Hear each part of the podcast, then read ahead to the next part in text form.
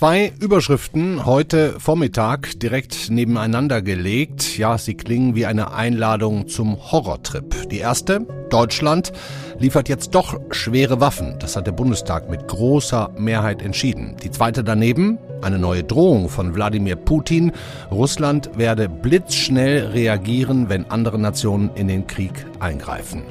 Tja, dass zum Beispiel Transnistrien oder auch Moldau das nächste Pulverfass sein könnten, das explodiert, wird spätestens nach den Anschlägen in dieser Woche überdeutlich. Wir sprechen heute unter anderem mit einem Kenner dieser Region, der zuletzt auch mehrere Wochen dort verbracht hat und mit vielen Menschen gesprochen hat. Und wir schätzen die realistische Gefahr ein, ob sich dieser Krieg auch nach Transnistrien und damit weiter Richtung Westen, Richtung Deutschland bewegt. Herzlich willkommen zu einer Art aktuellen Geschichtsstunde beim FAZ-Podcast für Deutschland.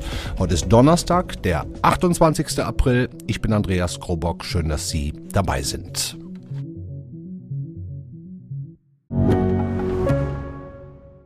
Ich bin Dr. Falk Stierkart und leite ein medizinisches Versorgungszentrum in Erlangen. Der Job als niedergelassener Arzt ist nicht unattraktiv, aber er scheitert oft schon an der Wurzel. Wenn unser Studiensystem nicht darauf ausgelegt ist, genug Ärzte in guter Qualität auszubilden, wie soll die medizinische Versorgung in Mittelfranken dann gedeckt sein? Die besondere Nähe der niedergelassenen Haus- und Fachärzte ist in Gefahr. Was die Gesundheitspolitik jetzt dringend ändern muss, erfahren Sie auf rettetdiepraxen.de. Transnistrien, ein kleiner Streifen Land zwischen Moldau und der Ukraine. Zum ersten Mal im Fokus einer breiteren europäischen Öffentlichkeit, als der Fußballverein der Hauptstadt Tiraspol in der Champions League völlig überraschend Real Madrid schlägt.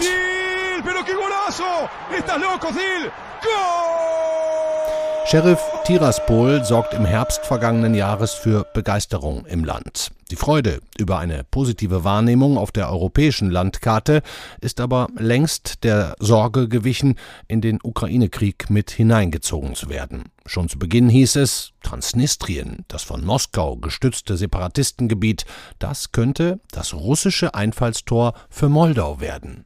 Wenn man eins daraus äh, gelernt hat aus den vergangenen Jahren und Jahrzehnten, ist, äh, würde ich sagen, wenn Wladimir Putin, wenn der Kreml einen Grund braucht für die Eskalation, dann wird er den auch finden. Und das sollte eigentlich aller, aller spätestens seit dem 24. Februar 2022 ähm, allen klar sein. Der Politologe Sebastian Schäffer, der stellvertretend für viele die Bedrohung in der deutschen Welle ausgesprochen hat. Die Wochen des Krieges haben dann gezeigt, die Russen scheitern mit ihrem Vormarsch in der Gesamtukraine. Die Sorge vor einer Landbrücke durch den Süden bis nach Transnistrien erstmal im Hintergrund. Bis, ja bis, ein russischer General vergangene Woche gesagt hat, doch, das ist genau das, was die Russen wollen. Ein Landkorridor an der ukrainischen Schwarzmeerküste bis nach Transnistrien. Und bis dann am Montag die ersten Bomben explodiert sind, gefolgt von weiteren am Dienstag und Mittwoch. Die Explosionen waren sehr stark. Die Scheiben von unseren Fenstern sind kaputt gegangen. Es regnete Glas von oben auf meinen Kopf und da war Rauch und alles bebte.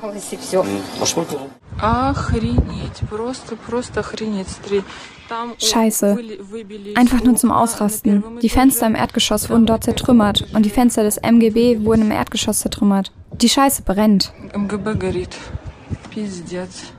Am Montag wurde das Gebäude des Staatssicherheitsministeriums mit Granaten beschossen. Am Dienstag zwei Sendemasten gesprengt, über die angeblich russisches Radio zu hören war. Und gestern am Mittwoch dann, noch ohne offizielle Bestätigung, der angebliche Beschuss eines von russischen Soldaten bewachten Munitionslagers. Transnistrien könnte also, wenn man es so bezeichnen möchte, das nächste Pulverfass in diesem Krieg werden. Darüber spreche ich jetzt mit meinem Kollegen und Osteuropa-Experten Reinhard Feser aus der Politikredaktion. Grüß dich, Reinhard. Hallo, Andreas. Bevor wir über mögliche Szenarien sprechen und klären, wer überhaupt hinter den Anschlägen steckt, müssen wir vielleicht mal ein paar Grundpfeiler abstecken. Transnistrien wird ja gemeinhin als de facto Staat bezeichnet. Ähm, kannst du uns kurz auf Stand bringen, was dieses Transnistrien für eine ja, Konstruktion ist? Kann ich gerne machen.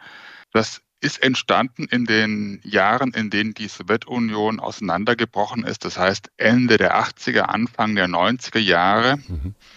Es handelt sich dabei um einen relativ schmalen Landstreifen. Also der ist, glaube ich, an keiner Stelle viel breiter als 50 Kilometer, ungefähr 200 Kilometer Nord-Süd-Ausdehnung. Mhm. Das war in der moldauischen Sowjetrepublik das am stärksten industrialisierte Gebiet, in dem das Menschen aus der ganzen Sowjetunion gezogen waren und das deswegen sehr stark russischsprachig geprägt war.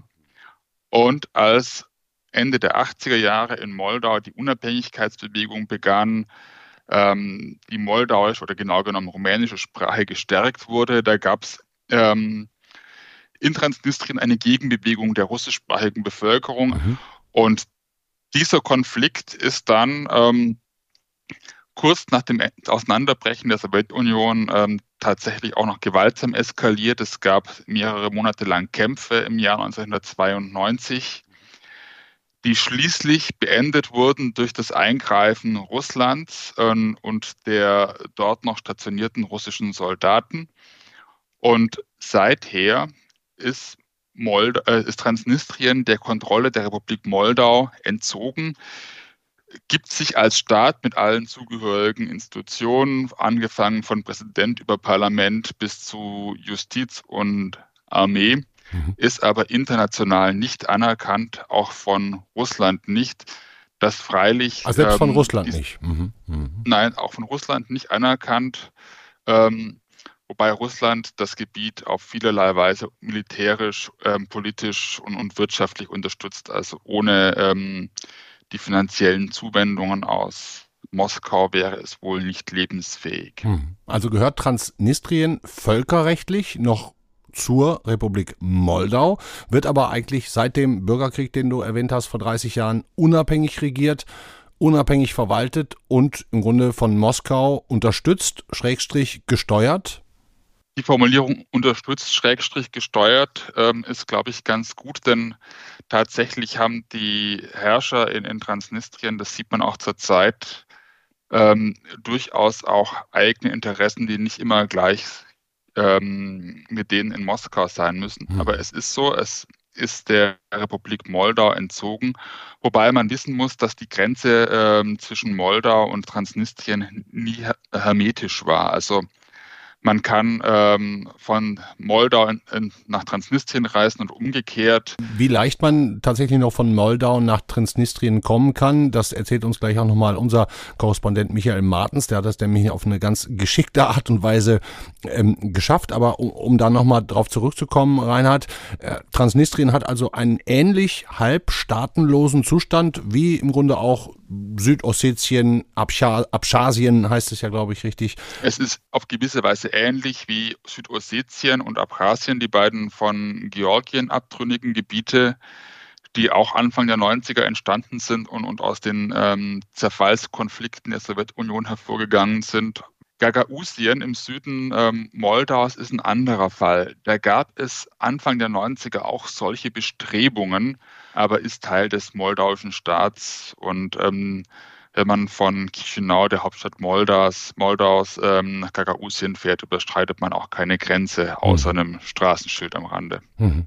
Okay, also Transnistrien schon nochmal eine, eine Spezialsituation jetzt und man, man kann auch schon ganz grundsätzlich, wenn wir da jetzt nochmal drauf zurückkommen wollen, vermuten, dass Wladimir Putin seinen großen Plan, alle Länder mit einem hohen russischen Bevölkerungsanteil, mit einem hohen russischen Sprachanteil heim ins Reich zu holen, um das mal unangemessen flapsig auszudrücken.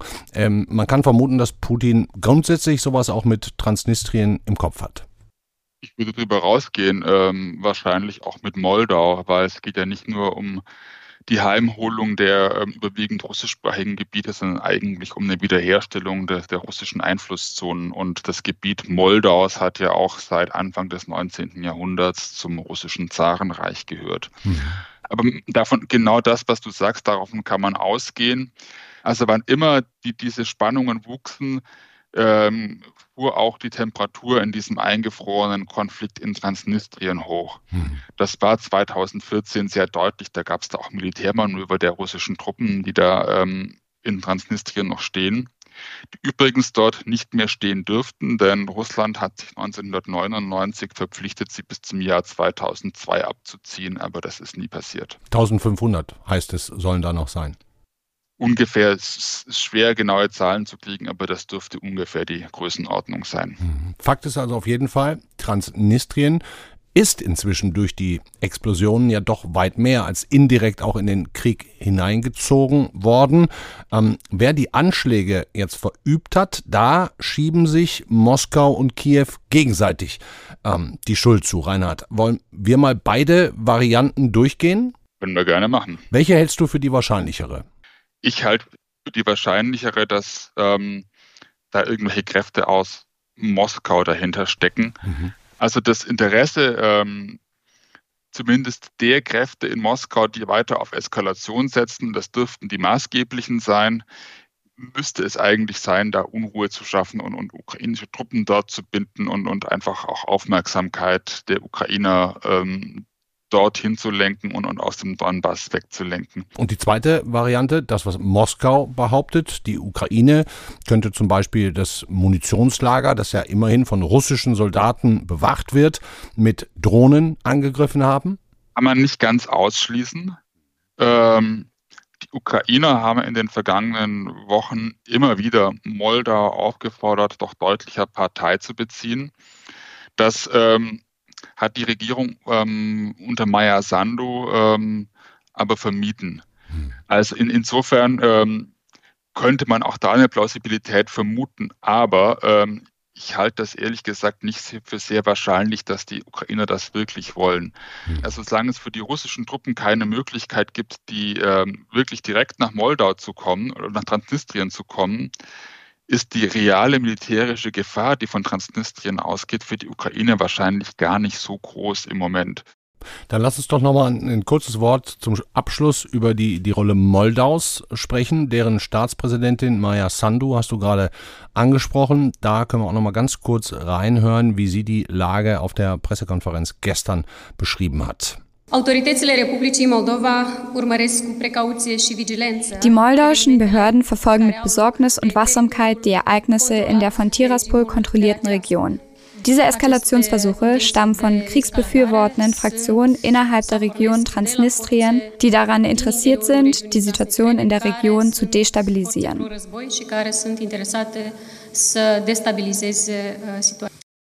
Maya Sandu, Reinhard, die machen sich Sorgen die haben gute Gründe, sich große Sorgen zu machen. Also zum einen mal ist Moldau eines der ärmsten Länder Europas und wird jetzt ähm, auf mehrfache Weise wirtschaftlich von diesem Konflikt getroffen.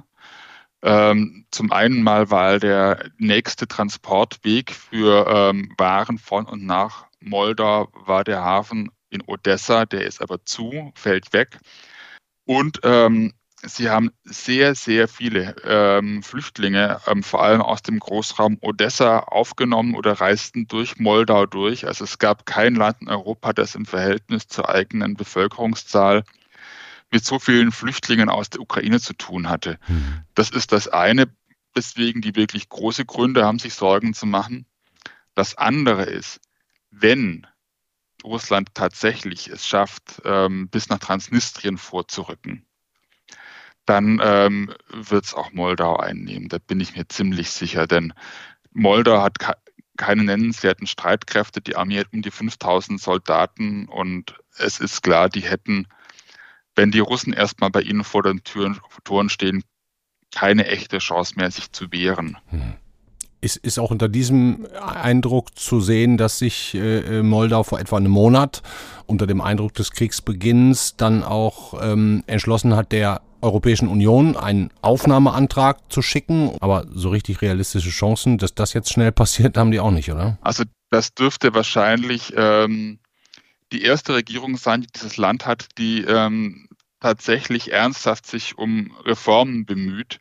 Und die sind angetreten ähm, mit großen Hoffnungen wurden aber gleich durch Corona zurückgeworfen und jetzt dieser Krieg. Hm. Also alles, wofür die eigentlich angetreten sind, nämlich dieses Land wirklich ähm, zu demokratisieren, eine unabhängige Justiz zu schaffen, die Korruption zu bekämpfen. das alles tritt in den Schatten jetzt ähm, durch die großen Konflikte, die die Existenz des Landes insgesamt gefährden. Hm. Und der Beitrittsantrag ähm, zur EU, mit dem Moldau ja schon über ein Assoziierungsabkommen ähm, verbunden ist, ähm, soll natürlich irgendwie auch helfen, dieses Projekt, für das die Regierung von Maya Sandu angetreten ist, institutionell zu verankern und, und, und dafür zu sorgen, dass das nicht vergessen wird und, und eine Chance zu haben, da ähm, weiterzumachen.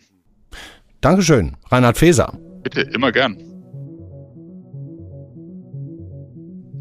Als der Ukraine-Krieg begonnen hat, da stand schnell die Vorstellung im Raum, dass Transnistrien und damit vielleicht auch Moldau die nächsten sein könnten, die Russland sich versucht einzuverleiben. Wir haben dann bei der FAZ schnell entschieden, unseren Ortskenner und Moldau-Experten Michael Martens in die Region zu schicken. Westukraine, Moldau, Transnistrien. Und der Mann war insgesamt fünf Wochen dort unterwegs. Jetzt ist er hier. Hallo Michael Martens. Ja, hallo, vielen Dank für die Einladung. Vielleicht mal vorweg, die Anschläge jetzt in Transnistrien, die haben Sie dort nicht mehr erlebt, auch nicht die Ausgangssperre, die Terrorwarnstufe, die jetzt ausgerufen wurde, ähm, aber auch schon davor war es alles andere als leicht, ins Land einzureisen. Ja, Transnistrien ist nie ein leichtes Pflaster gewesen. Ich war in den letzten 20 Jahren immer wieder mal da, wobei ich jetzt eine Pause von zehn Jahren hatte, wo ich äh, diesen Landstreifen nicht mehr besucht hatte. Aber ich hatte von angelsächsischen Kollegen in Chisinau, also in der moldauischen Hauptstadt, gehört, die es nicht geschafft hatten, ähm, einzureisen, die also an der Grenze, denn de facto besteht ja da eine Grenze, auch wenn es keine völkerrechtlich anerkannte ist, mhm. abgewiesen wurden. Und äh, um nicht das gleiche Schicksal zu erleiden, habe ich mich dann spontan entschlossen, eine, ähm, eine, eine touristische Tour zu buchen, eine Weinreise durch Transnistrien. Sowas gibt es tatsächlich. Auch jetzt, auch jetzt in diesen Zeiten mit Krieg im Nachbarland und unruhigen ja, Verhältnissen. Man, man, man, konnte das buchen äh, für 120 Euro. Äh, und dann ist man halt äh, offiziell mit einer äh, Führerin als Tourist eingereist. Ja. Und das hat auch problemlos geklappt. Und dann, als ich dann drin war, ähm, war hat sich es eigentlich erwiesen als relativ unproblematisch. Ich bin dann äh, bei der Polizei gewesen, weil ich eigentlich nur eine Aufenthaltsgenehmigung für einen Tag hatte und wollte die verlängern. Und das ging zu meinem eigenen Erstaunen, muss ich sagen, äh, ganz reibungslos. Die haben mir ein Dokument ausgestellt. Ich musste nicht mal was zahlen.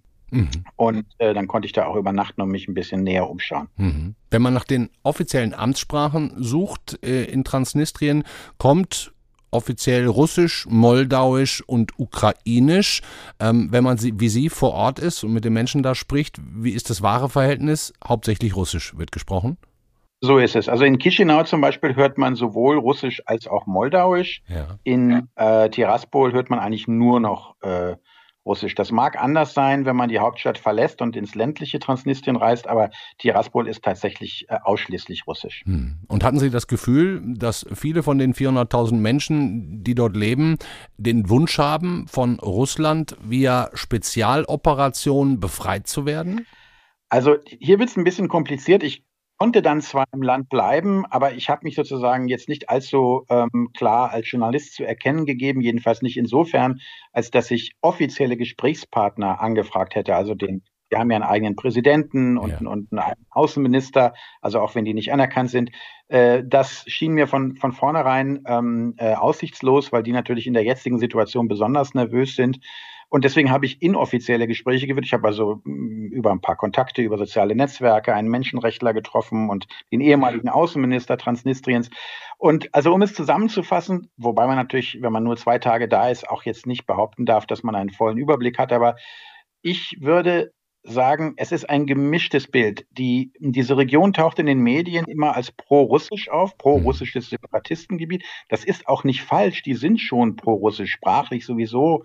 Und da gibt es schon eine starke Orientierung auf Moskau hin. Aber dass die jetzt alle sozusagen mit Brot und Salz da warten und es gar nicht abwarten können, bis die russischen Panzer einrollen, das ist auch nicht so. Mhm. Es gibt nämlich auch eine ausgeprägte transnistrische Regionalidentität und so unzufrieden sind die Leute gar nicht mit ihrem seltsamen, mit dem seltsamen Twitter-Zustand ihres Staates, wo sie zwar von Moskau alimentiert werden, aber zugleich auch in Ruhe gelassen werden. Die Atmosphäre ist auch eindeutig äh, freier als äh, im heutigen Russland. Da war ich zwar lange nicht mehr, aber wir wissen ja alle, wie es in Russland ist. Sie müssen sich nur mit einem weißen Plakat äh, an die Straße stellen und werden verhaftet. Mhm. Das ist in Transnistrien nicht so. Ich habe auch immer wieder Leute getroffen, nicht alle, manche wollten nicht on the record reden, aber manche haben auch tatsächlich mit vollem Namen äh, kritische Dinge gesagt. Und äh, das, äh, also die haben alle, und alle haben gesagt, Transnistrien ist nicht Russland.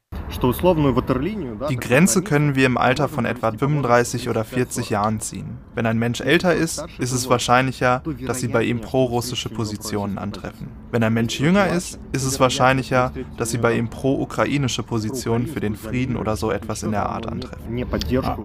Das war der Blogger und Menschenrechtler Nikolai Kusmin, Herr Martens, den Sie gerade angesprochen hatten. Der sagt, ähnlich wie in Russland ja eigentlich auch, dass das, dass das Trennbild ein bisschen eine Altersfrage ist.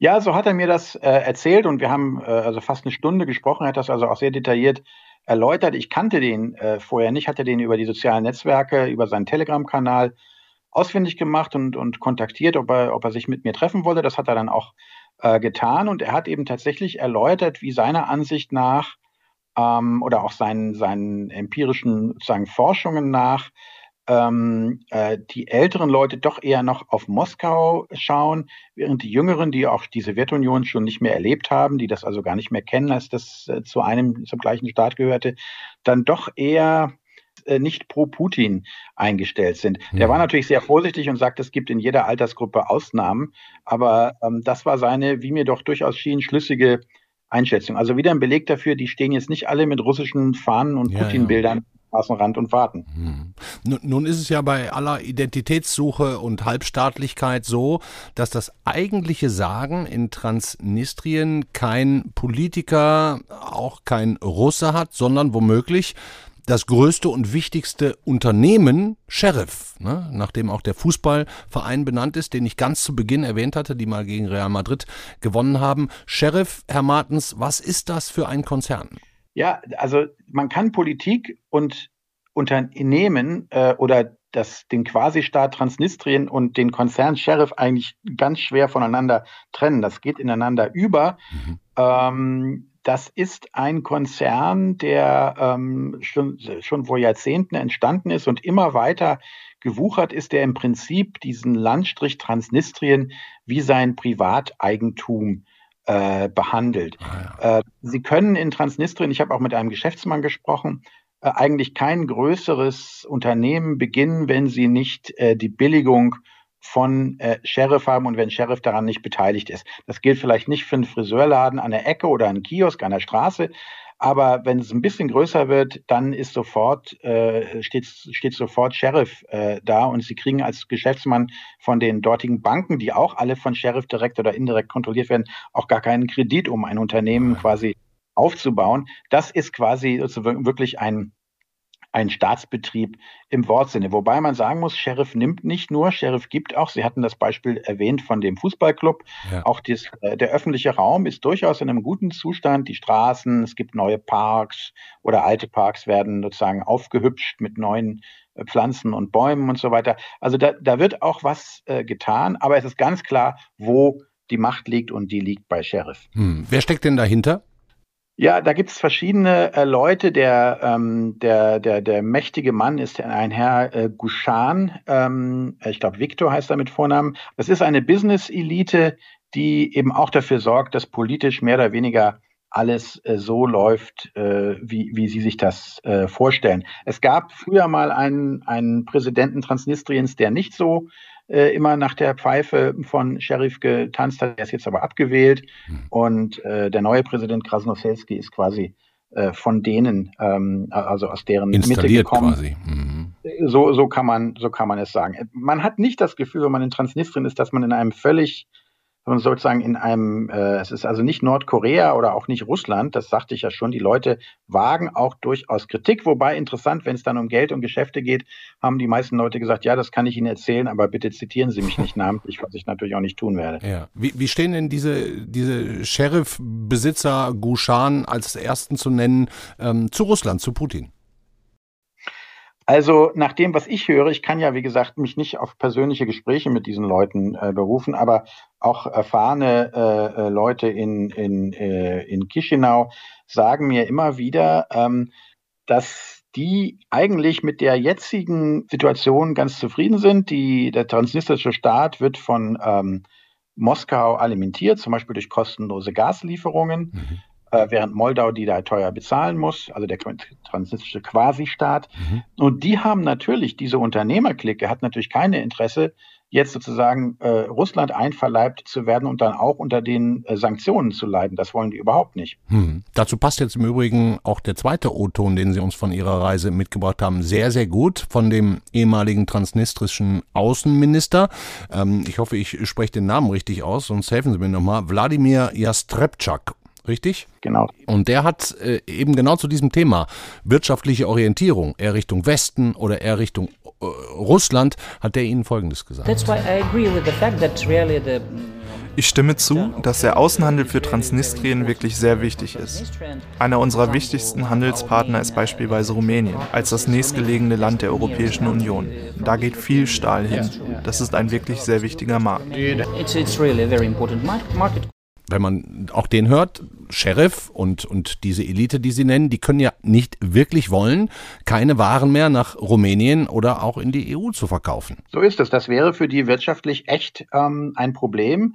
Äh, Transnistrien ist zwar eine Separatistenregion, hat aber auch im Alltag ein relativ gutes Auskommen mit Moldau. Das ist nicht so wie beispielsweise der Kosovo-Konflikt, wo es zwischen Serben und Albanern wirklich eine, eine, eine, genau, eine Abneigung gibt, sondern transnistrische Firmen, wenn die sich in Moldau registrieren, dürfen die ganz regulär ähm, in die EU ähm, exportieren. Das lässt Moldau auch zu. Und ich bin selbst mit einem, einem Geschäftsmann äh, unterwegs gewesen, der, ähm, der in Transnistrien ansässig ist, also in Tiraspol, aber auch ein Büro in, in Moldau hat und ähm, also da auch ganz problemlos immer über die Grenze fährt. Das geht alles. Es ist, es ist nicht ein ethnischer Konflikt im Sinne von, von ethnischem Hass, der da geschürt würde. Das, äh, das, das ist einfach eine sehr viel entspanntere, kann man sagen, Atmosphäre. Also wenn man an der Grenze ist mit diesen waffenstarrenden Wachtposten, wirkt es nicht so. Aber wenn man dann erstmal in Tiraspol ist, ist die Atmosphäre bis zu den Anschlägen, muss ich natürlich sagen. Ich Klar. bin ja vorher schon zurück, ähm, relativ entspannt gewesen. Ich habe jetzt gerade heute in Vorbereitung auf unser Gespräch äh, mit dem Jastep nochmal ähm, telefoniert der aber am Telefon jetzt nicht so furchtbar deutlich werden wollte, aber der deutete schon an, dass das im Moment natürlich eine etwas andere Atmosphäre ist, nachdem es nun tagelang hintereinander äh, diese Zwischenfälle gab. Hm. Und wenn es hart auf hart käme, auf welche Seite würden sich die Menschen dort schlagen? Was glauben Sie? Oder sind es am Ende zwei Seiten und man teilt sich dann auf und führt auch Na, unter? Ich, also ich habe ja. schon den Eindruck, wenn es hart auf hart käme, also ich zitiere jetzt aus den Gesprächen meiner Gesprächspartner. Ich wage einfach, nachdem ich so viele Jahre nicht mehr da war und jetzt auch nur zwei Tage da war, nicht unbedingt ähm, mich da auf eigene Expertise zu berufen. Aber ich habe den Eindruck aus meinen Gesprächen gewonnen, dass doch im Zweifelsfall eine Mehrheit weiterhin sozusagen einer pro-russischen Linie äh, folgt. Das hat auch damit zu tun, dass die Leute eben vielleicht nicht unbedingt nur wissen, was sie wollen, sondern auch wissen, was sie nicht wollen. Und sie wollen auf gar keinen Fall Teil einer Republik Moldau sein, die sich möglicherweise eines Tages mal Rumänien anschließt. Solche Bestrebungen gibt es ja bei einigen mhm. auf der anderen Seite äh, des Dniester, also des inoffiziellen Grenzflusses.